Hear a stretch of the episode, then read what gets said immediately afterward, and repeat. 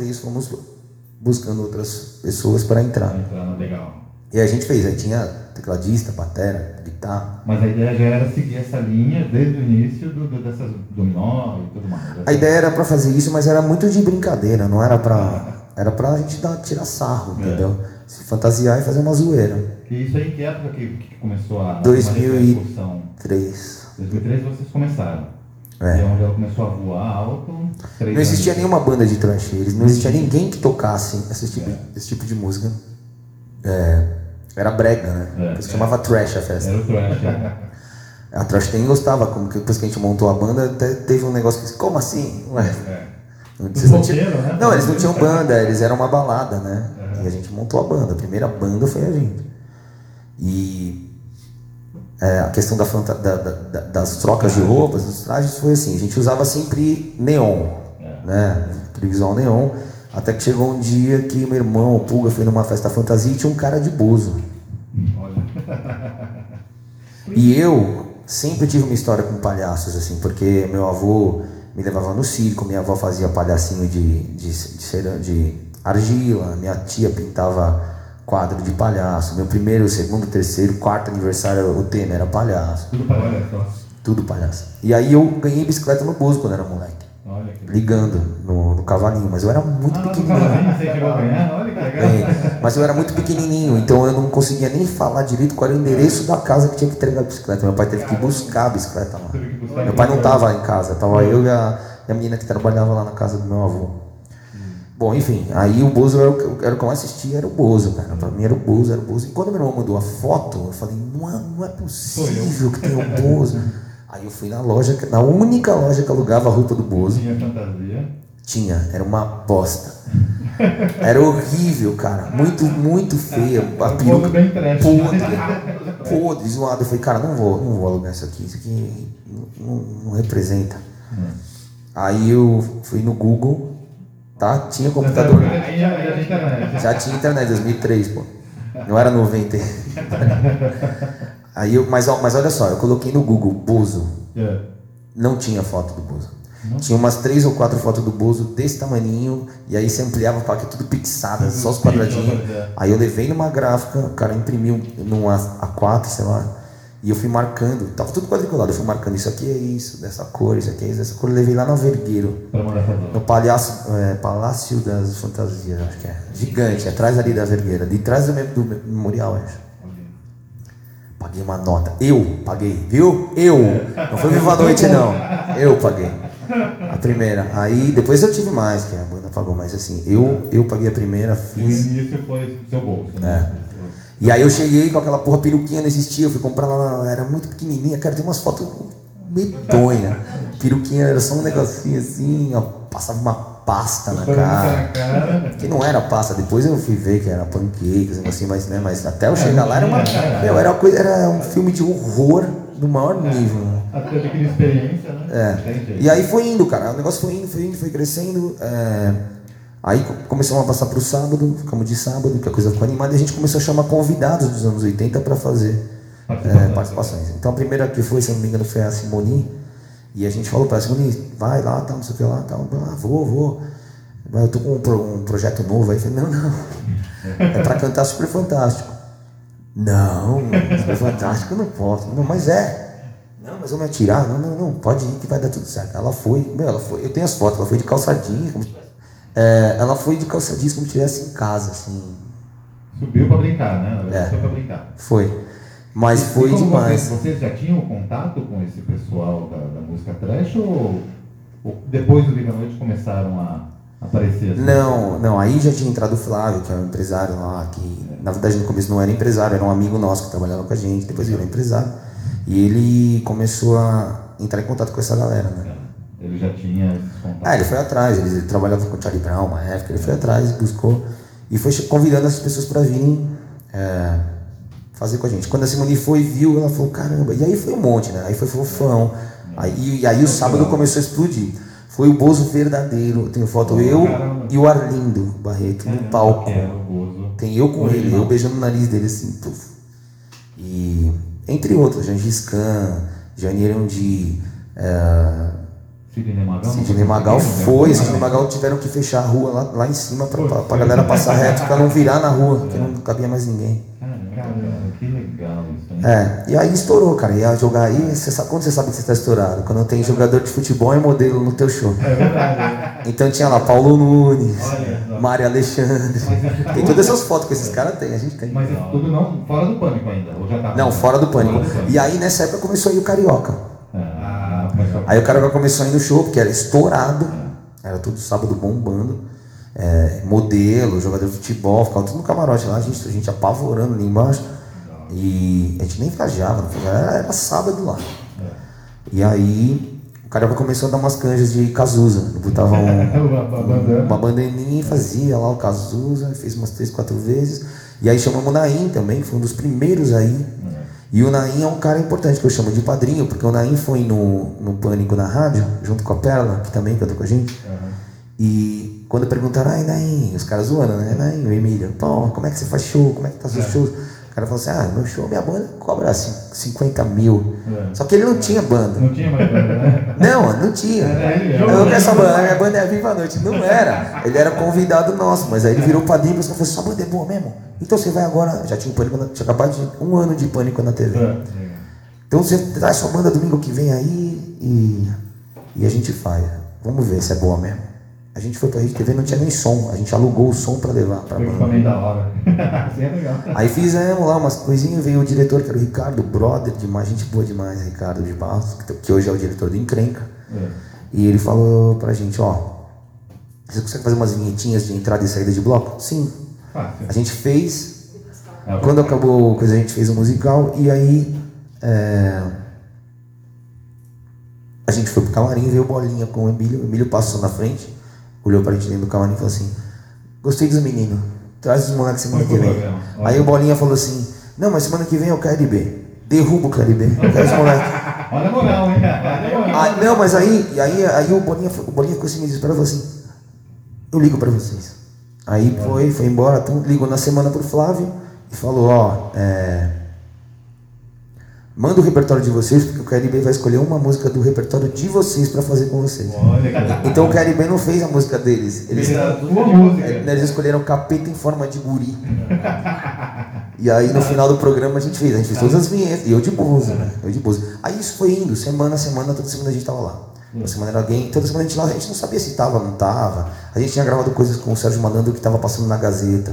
Então a gente tava ao mesmo tempo na Gazeta, gravado, e ao vivo no- na Rede TV. Tá? E a coisa foi indo, foi indo, foi indo, foi indo. E não tinha no contrato, nada. Não, nada, Só, nada. Vai trazendo, vai trazendo, Nada. o show nada. tá bom. Nunca tá teve, bombando. nunca teve contrato. Nunca teve. É, até o dia que a gente percebeu que eles rasgaram todo o cenário e quando montaram o cenário novo, primeira troca de cenário do Pânico já tinha um palco pra banda. A gente falou, agora estamos dentro. Agora tá. Agora, agora é oficial. Agora- agora ficou sério, né? E aí ficamos lá. Que legal. É, foi meio isso. Isso durou quantos anos? Ah, de Pânico, eu fiquei no Pânico 11 anos e pouco. Eles ficaram mais um ano e meio. Depois, né? É, que eu saí, eu saí um pouco antes. É. É. Pô, a gente podia fazer uma. Um trash? Um trashzinho pra Pode. parar? Pode. Ah, tá. também tem a pergunta por que que eu saí do Viva a Noite. Vamos lá. Só responder essa pergunta que veio ali. Por que que eu saí do Viva a Noite? Eu fiquei no Viva a Noite durante 13 anos, quase. 12 anos e meio. E, enfim, a gente entra num programa de TV. Esse programa de TV, a gente com 11 anos, a gente nem ia ficar tocando Vando todo esse tempo, porque a molecada que estava assistindo já não se reconhecia nisso aí, já não lembrava o que, que era, não sabe o que, que é isso. Então a gente começou a tocar coisas mais pop, mais populares e tal. E aí foi saindo um monte de gente, cara. Teve uma meio que crise de venda de show. Quando a gente viu, estavam fazendo uma live, cara. A live era eu, é, a mina que cantava comigo, um guitarrista e o batera. O resto era tudo gravado, disparado. E aí tocava muito o Wesley Safadão, umas coisas assim, nada contra, mas eu já tava meio Saturado. desgostoso, é. E de viajar também, essas coisas aí, shows caídaços. Aí eu falei, não, tá bom, pra mim já deu, eu vou fazer o que eu sempre fiz. Eu nunca deixei de fazer isso aqui, sempre fiz. Mesmo estando com o Noite, Mesmo tinha, Viva a Noite, tinha as datas livres, eu fazia isso. E, aí, e tudo são ciclos, cara. Sou grato, muito grato ao Viva a Noite, ao Dino, ao Gabi, a todo mundo que passou por lá. Mesmo. Muito bom. Uma Mesmo a gente não se falando hoje, porque a gente teve pro- processos e tudo mais, mas não tem problema nenhum. É, são coisas de trabalho, que a gente resolve no trabalho.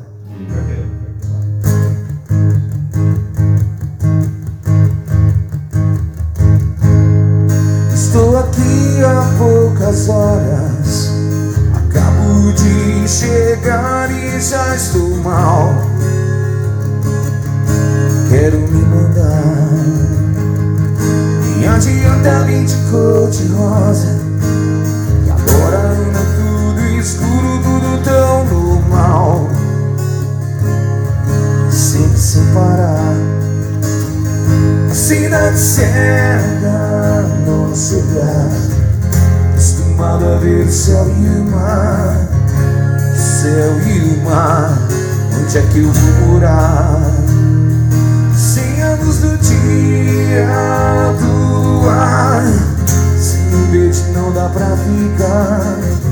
Não dá, não dá, não dá pra segurar. É uma bruta ansiedade, periga sufocar. O vento fica na saudade do ar, do ar, do ar ansiedade Liga, sufocar, perigar O vento fica na saudade Do ar, do ar Quero respirar, quero respirar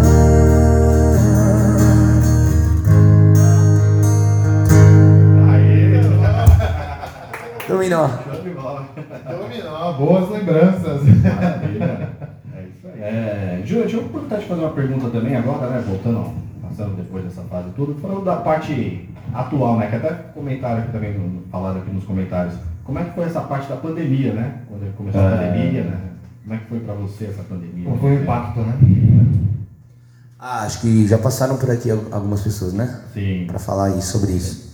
É, eu não, como eu falei desde, desde os 14 eu trabalho é, sempre, mas não com música a partir dos, sei lá, 16, 17 anos.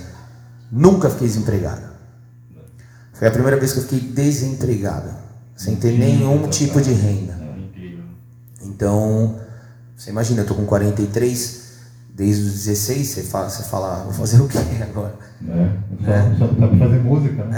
É, eu tinha uma, uma- um pouco de grana ainda guardado, eu fui gastando até entender qual é, até, onde, até onde isso ia, quanto tempo ia levar. A gente não entende até agora, mas a gente imaginava que ia ser dois, três meses. É. E aí eu falei. é, e aí a gente foi vendo a galera fazendo uma live aqui, outra live aqui. Eu morava em apartamento na época, quando começou. E era muito difícil fazer live ali. Eu dei um jeito de fazer com a caixa, não tinha cabo pra ligar, nada, porque eu não, não fazia. Esse negócio de ter o template, de colocar lá o QR Code pra galera. Isso aí é um amigo que vai ajudando o outro. né? Ali, a, a- coisa mais bacana da, pra mim da pandemia foi exatamente isso. Foi o quanto de gente incrível, mesa 25, Olha. que apoiou muito a gente, a galera apoiou, não apoiou só a mim, apoiou a todos, Ah, todo mundo, toda, todo todo o mundo, circuito né? ali.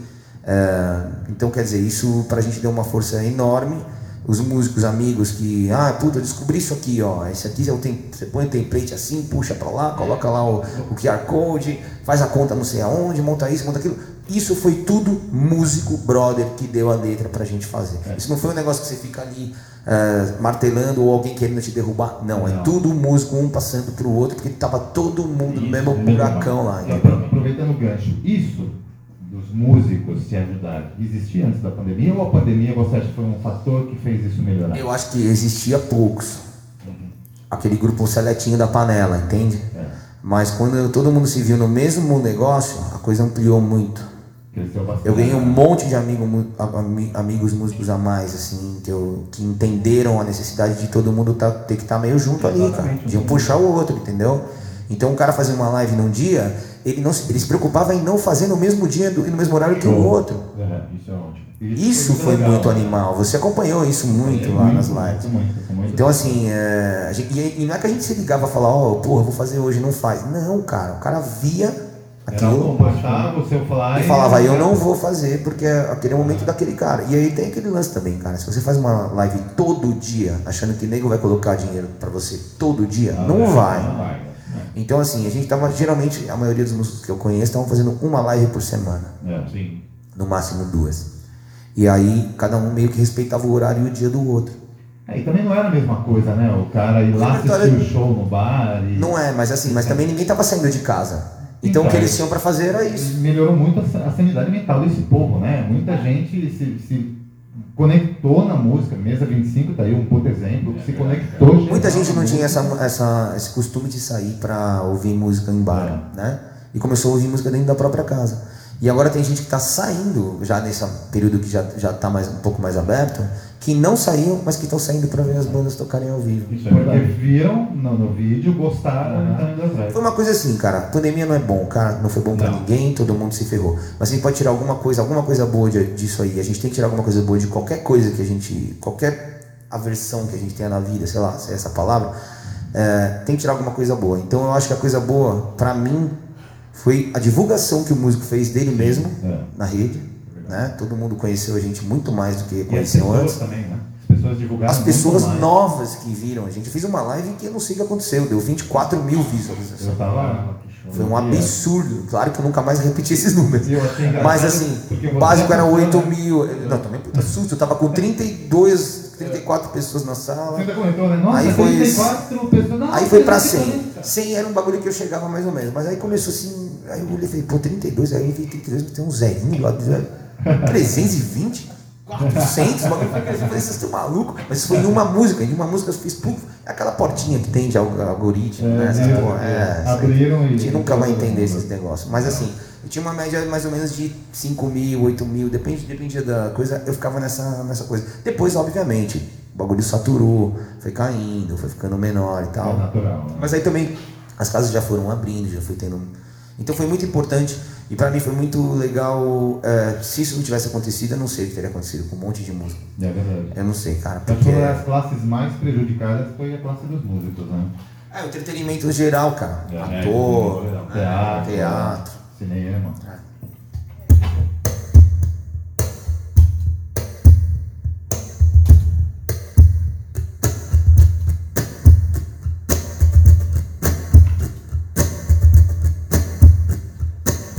Chama bem rock. Não há nada mais rock do que isso que a gente tá tocando aqui.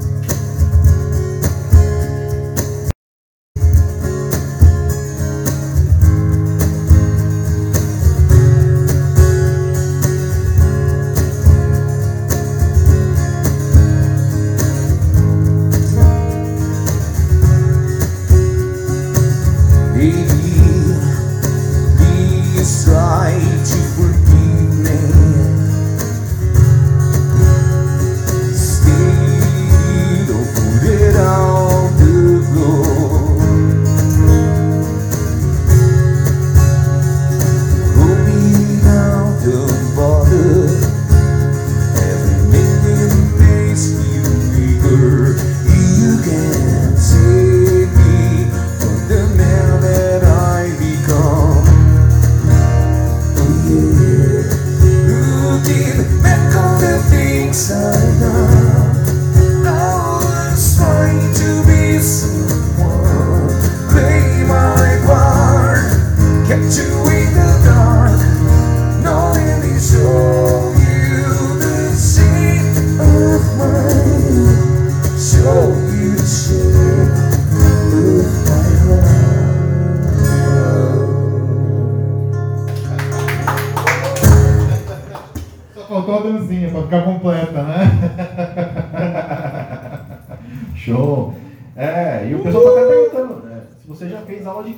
né, mãe? Só de encanto. Só de encanto. É, né?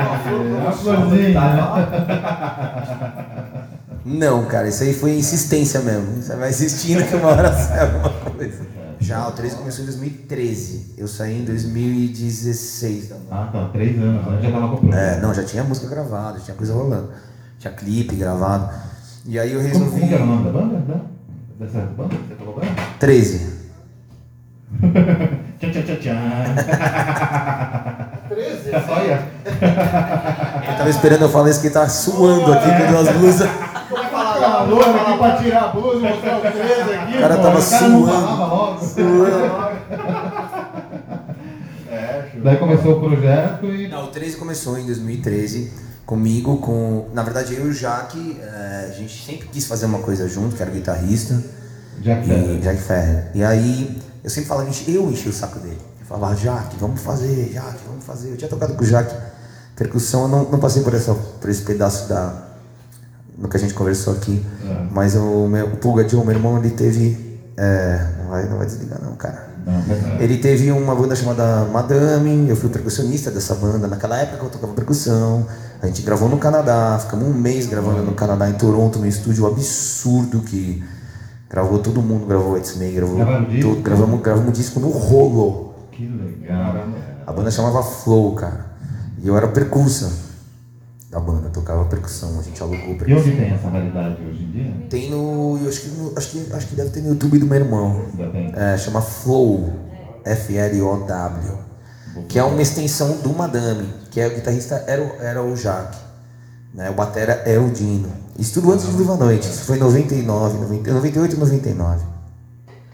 A gente ficou um mês gravando no Canadá, um mês inteiro, gravando no maior estúdio analógico, a gente gravou analógico do Canadá com o produtor do Duran, do Duran Duran, do, de um monte de outras Vocês coisas. foram pra lá só pra gravar, não Só pra fazer gravar. show, Só pra gravar. O André Pomba, que é um DJ conhecido, ele levou um disco do Madame, que era a banda do meu irmão. Eu era só um agregado ali de percussionista, porque eles tinham gravado, acho que em Nova York, o disco do, do Madame, em português. Levou esse disco para uma feira no Canadá lá de música e tal, ou nos Estados Unidos, não me lembro, e alguém viu, uma gravadora viu lá do Canadá, um selo canadense da Sony lá, chamava Attack Records, que depois a gente soube que era um puta de um golpe. Era um cara que era um puta golpista. Mas assim, ele chamou a gente pra ir pra lá, a gente foi e aí eu já tava na banda. E a gente, eu era percurso, a gente gravou, ficou um mês gravando nesse estúdio analógico, cara, gravamos no rolo. Caramba. É, esse é. E, segundo os músicos, eram os melhores. Não, é, meu, é, foi sensacional essa viagem, mano. Eu tinha 22 anos. Era novinha. Um mês no Canadá, 22 Uma anos. séria, é. É, os maiores brasileiros que tomaram a Big Rock né, no É. Canadá fomos nós, que era a breja que tinha lá. Não trouxe nada, nem um gorrinho de lá, tudo foi de breja. Gastou tudo na casa. Tudo. Desculpa, pai. Meu pai me ajudou com uma grana nessa viagem. E, e como surgiu a 13? A 13. Então, aí o 13, aí o 13, aí o 13, o 13, o 13 veio exatamente disso, porque eu, tinha, eu já conheci o Jaque, eu falava, Jaque, tudo, tudo que a gente conversa, escuta é meio, muito parecido, cara. Então, é, vamos fazer alguma coisa junto, vamos, juntos, vamos bolar um- umas músicas e tal, vamos, vamos, só que ele não caía. Aí, puta, aí um dia ele falou, vamos fazer e tal. Aí chamou o Roger, que já tocava com ele num outro projeto, o Roger Bennett, e não tinha batera. Aí eu chamei o LC, eu acho, que foi o primeiro batera, que era um batera que tocava lá na Augusta, os Augusteiros lá, brother, pra caralho. E que tocava no Baby Doll, umas bandas assim. Aí ele veio, fez, mas não tinha muito a ver com a gente, fez uns dois ensaios assim, mas não tinha muito a ver. Aí veio o, o Rafael Rosa. Não, minto, o Rafael Rosa foi o primeiro. Depois veio. Rafael Rosa que é, toca é, com todo mundo aí. Faz os xamãs, Andro, que a galera toda. Ele fez o primeiro ensaio, só que ele tava com um monte de banda, não podia. Aí eu chamei o LC, não tinha nada a ver. E aí pintou o Dinho, que tocava numa banda cover com o Jaque. E nunca mais saiu.